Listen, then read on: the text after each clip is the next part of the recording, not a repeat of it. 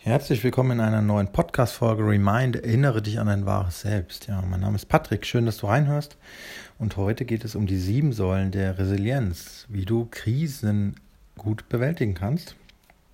Ja, Resilienz ist die Fähigkeit, optimal mit Krisen, Misserfolgen, Niederlagen oder traumatischen Erfahrungen umzugehen. Das wird auch gerne so übersetzt als Widerstandskraft oder was du dir gut vorstellen kannst, ist ein Gummiband, was du so auseinanderziehst und was dann wieder in den Ursprung zurückgeht. Ja. Und so kannst du eigentlich insgesamt mit Stress umgehen. Es gibt manchmal Stress, ja, wo das sich zusammenzieht und dann gibt es wieder Entspannung, wo es sich wieder nach innen zieht. Ja. Also nach außen zieht und nach innen zusammenzieht. Und die Kunst ist im Grunde, ja, Krisen einfach zu bewältigen oder ja, auszusitzen wäre der falsche Begriff. Vielleicht ist es einfach vorbeigehen zu lassen. So schwer das manchmal ist, das auszuhalten, damit umzugehen. Krisen sind meistens nur vorübergehend.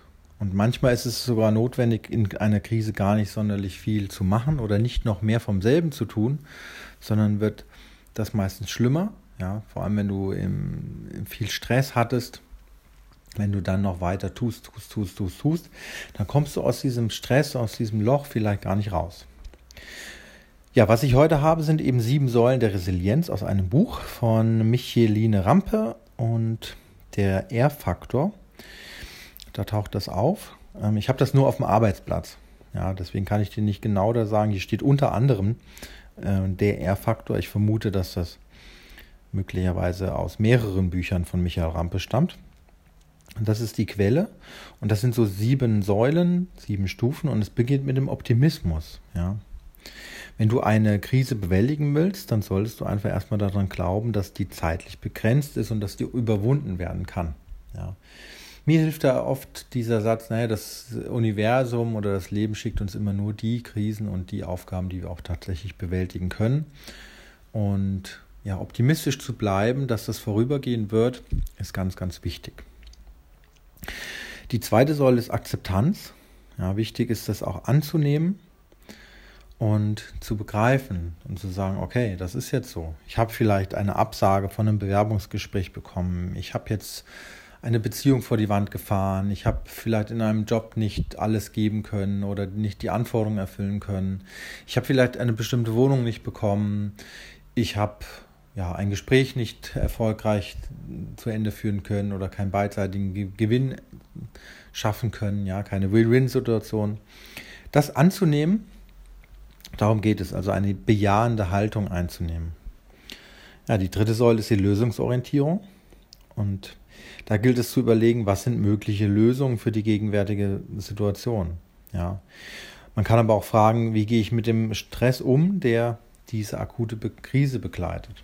Also sind zwei Aspekte. Einmal, was kann ich tun? Welche Lösungsoptionen und Handlungsoptionen habe ich? Und welche davon will ich vielleicht verfolgen? Vielleicht zu gucken, welche Vor- und Nachteile existieren, abzuwägen und dann zu entscheiden, was davon setze ich um. Und zu gucken, okay, wie gehe ich mit dem Stress um, den ich in dieser Krise oder in einer Krise erfahre. Ja, und bei Stress kann vieles helfen. Man kann meditieren, man kann Sport machen, man kann Yoga machen, man kann jemand anrufen, man kann mit einem Coach sprechen und unterschiedliche Methodiken darauf anwenden. Man kann Entspannungsmeditation auf YouTube zum Beispiel hören.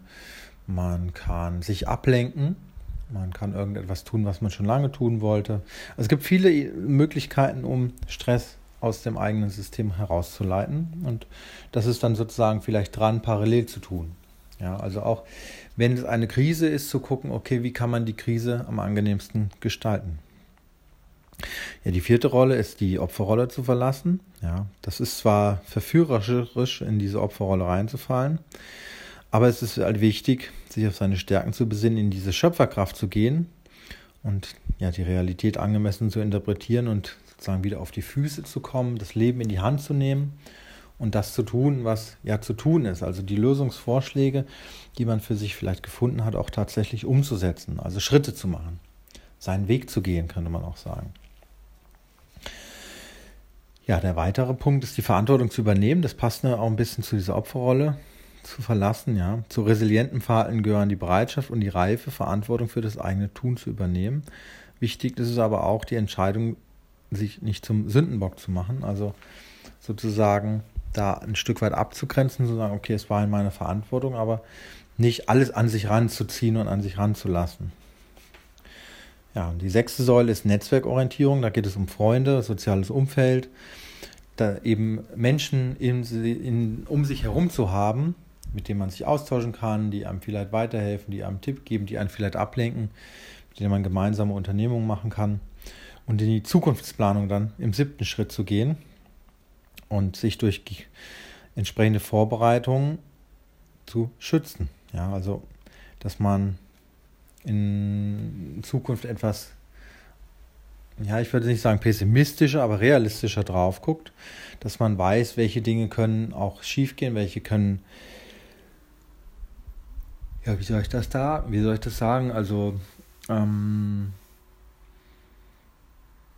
welche Risiken das gibt, zu gucken, welche äh, Wege, welche Nebenpfade kann es noch geben. Und worauf muss ich mich vielleicht vorbereiten? Und welche Ziele kann ich vielleicht jetzt für mich ausarbeiten? Wo kann es hingehen? Was ist meine Vision?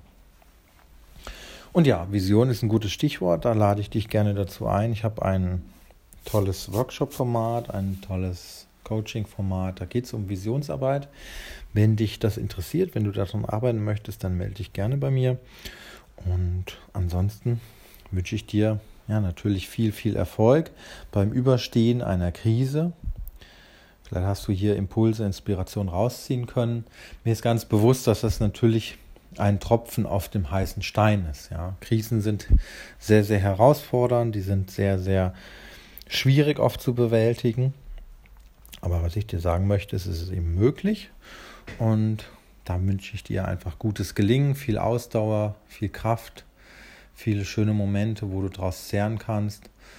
Und ja, ich hoffe, dass etwas dabei war. Ja, dann bis zur nächsten Folge. Da werden wir sicher nochmal über das ein oder andere Thema in dem Zusammenhang sprechen.